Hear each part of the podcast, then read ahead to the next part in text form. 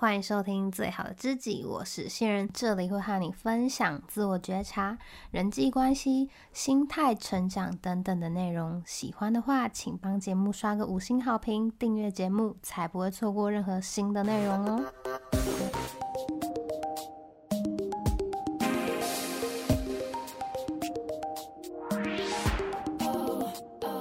嗨，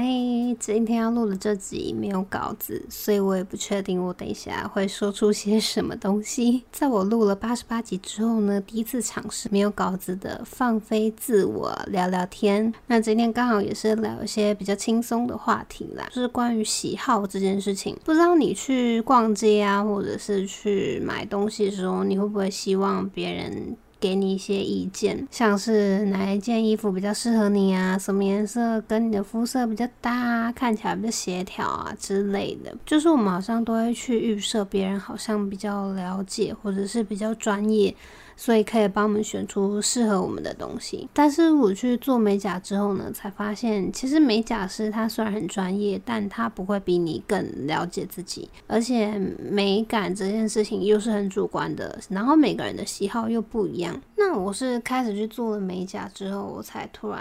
发现这件事。因为我去做美甲那一次是我朋友跟我去，然后那个时候我想说美甲师应该蛮专业的，所以在选颜色的时候呢。我就陷入了一个疯狂的选择障碍，就是你跟他说你想要红色，他就会丢出三四十种红色给你；想要橘色，他就丢出三四十种橘色给你，就你会看得眼花缭乱就对了。然后那个时候我就是在茫茫的色海当中。选择障碍，选择选择选择呢？我朋友就突然冒出一句话，他就说：“色彩学你应该是专业的吧？”对，我是念设计的，所以色彩搭配这件事情对我来说基本上是不难。但为什么我前面会犹豫这么久呢？就是因为我内心有一点点期盼，说希望美甲师可以用他的专业来给我意见，就是我会期望他可以跟我说：“诶，什么颜色在我的指甲上会跟我的肤色比较搭？”美甲师他虽然是。有专业，但其实他不会比我更了解自己。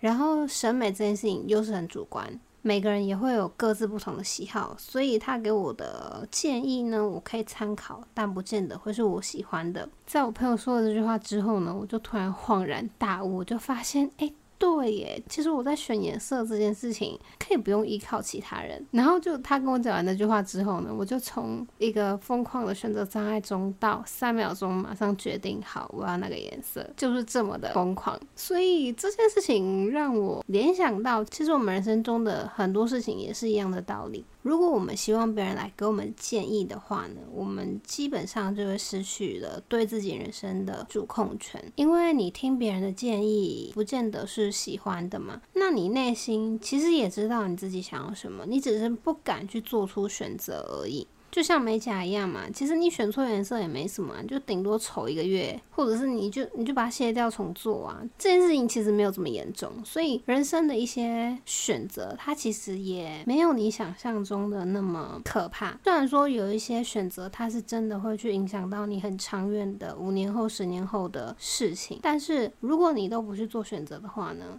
你就会一直在那个圈圈里面打转，别人给你的意见你不喜欢，所以你不去选择，你不想听，然后你又回到原本的状态里，你就会这样一直绕圈，一直绕圈，然后好像走不出来一样。自己呢，就是想要分享，如果你有想要做的事情，你就先去做出一个选择，失败了也不会怎么样。你的人生也不会就此烂掉，就再重选一次就好了，真的没有那么可怕。好啦，这就是我去做完美甲之后的小小心得啦，希望对你有帮助。今天的节目就到这边啦，之后会不定期的发布电子报，除了节目精华片段呢，也会和你聊聊生活中的一些启发。有兴趣的话呢，可以到资讯栏里的电子报链接免费订阅。如果觉得内容有帮助的话，也可以分享给你的朋友，或者是小额赞助我持续的创作。更多的内容呢，可以到方格子 IG 观看，资讯栏里都有链接哦。那我们就下次见喽，拜拜。